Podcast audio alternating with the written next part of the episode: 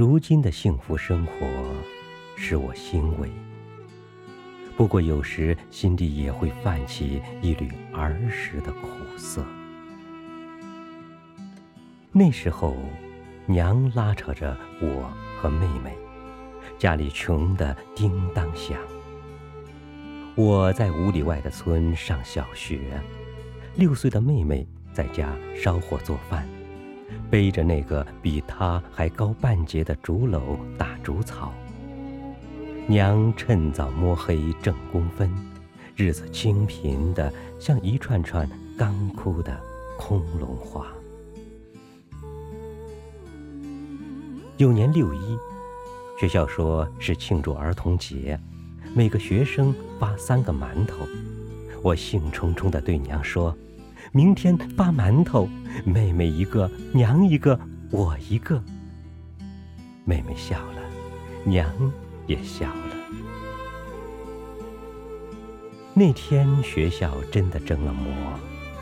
开完会，我手里多了片荷叶，荷叶里是三个热腾腾的大馒头。回家路上，看着手中的馒头。口水一咽再咽，肚子咕咕地叫着。吃一个吧，我对自己说。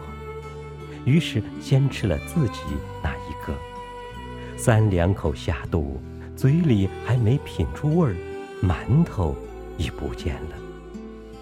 又走了一段路，口水和肚子故伎重演，而且比刚才更厉害。咋办？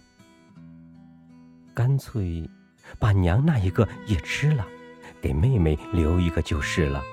娘平时不是把麦秆让给我和妹妹，她只喝羹吗？娘说过，她不喜欢麦秆呀。当我回到家里，呆呆地看着手中空空的荷叶，里边连馒头屑也没一星了。我不知道自己怎么进了门。怎样躲过妹妹的眼神？妈妈笑笑，没吭声。同院的二丫娘过来串门，老远就嚷嚷：“平娃娘，平娃娘，你家平娃带馒头来了吗？